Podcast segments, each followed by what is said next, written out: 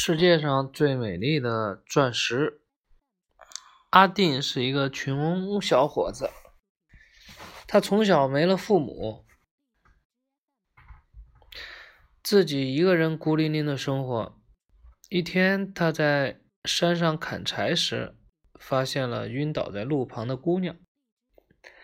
阿定把姑娘背回家中，给她喂了些水，姑娘渐渐醒了。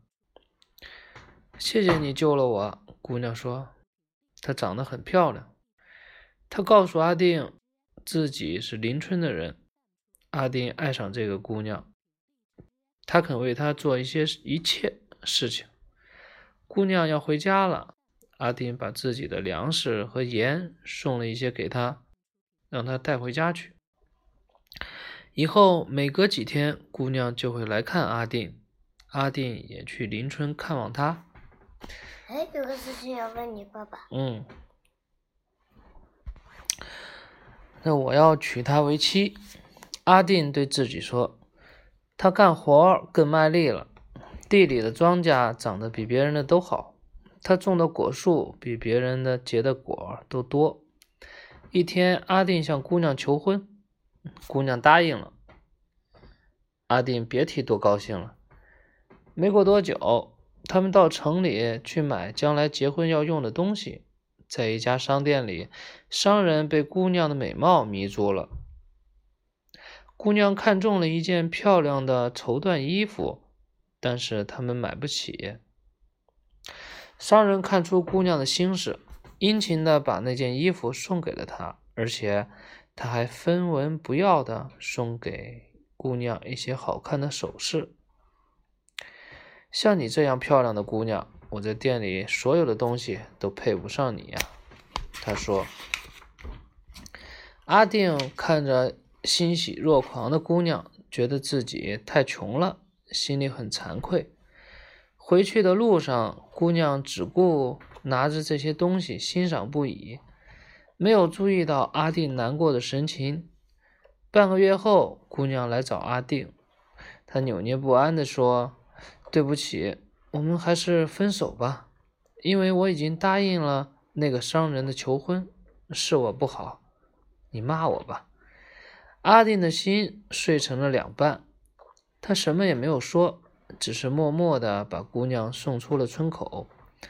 从此，阿定整天闷头干活，脸上再也没有了往日的笑容。春天来了，望着山上满坡的苹果花。他想，也许他该做新娘子了吧。下山时，他把一只苹果花插在锄头上，锄头也变得很好看了。离家很远，阿定就看到了有人站在他的家门口，原来是那个薄情的姑娘。姑娘告诉他，商人又看上了另一个富人家的女儿，不要她了，而且还把以前送她的东西全要了回去。我真是自作自受啊！他哭得很伤心。阿定又心疼又可怜他，他给姑娘做了可口的饭菜，安慰她，像以前那样对她好。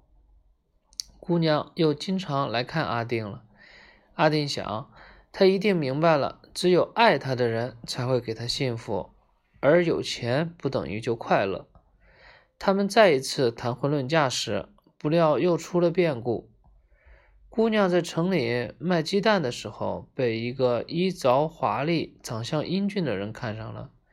这个人是个骗子，他说自己是大家的公子，公子如何富有，如何有权势，花言巧语骗得姑娘的信任。爱慕虚荣的姑娘乖乖的把他领回家，告诉父母要嫁给他。阿定知道了这个消息，他的心碎成了碎片，在躺上在床上躺了好久才能起身。村里人对他说：“你应该结结实实的教训他一顿。”还有一嗯，一件事情要告诉他，却回答说：“他却回答说，但愿那个人能像我一样爱他。”姑娘结婚了，很快骗子。就对他说自己做生意赔了钱，家里人也不管他了。他假惺惺的哭得好伤心呀。姑娘不知道该怎么办才好。骗子说：“只有你能救我。我知道有一户人家有一颗大钻石，你就装扮成仆人去他家找活干。你这么漂亮，肯定能迷住那家的主人。这样你就有机会得到那颗钻石。有了钻石，我们就能过上好日子了。”一席话让姑娘惊呆了，她不想去，但她的骗子丈夫以死来要挟她，整天寻死觅活的，觅，她一点儿办法都没有。一天，她在街头走着，忽然看见了阿定挑着一担柴迎面走来，来不及躲，只好舔着脸和他打招呼。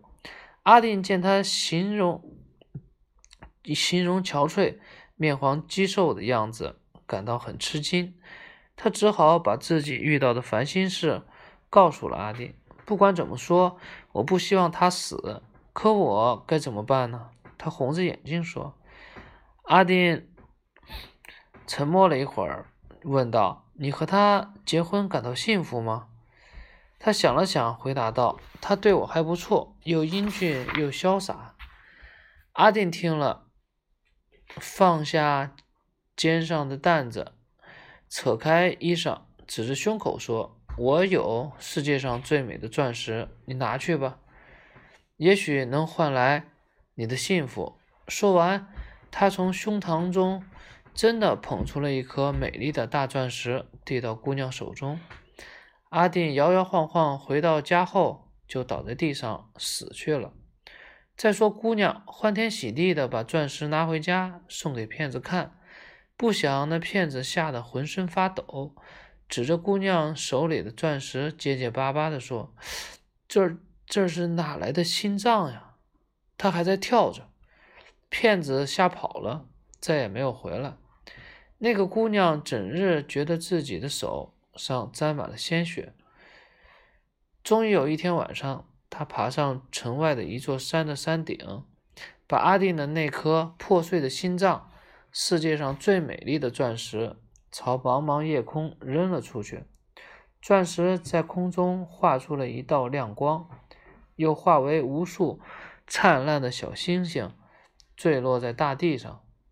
我们知道，那些愿意为别人的幸福而活着的人。那些遭受过痛苦、不幸的心灵，都是世界上最美丽的钻石，就藏在那些人的胸膛中。至于那位姑娘，再也没有人看见过她了。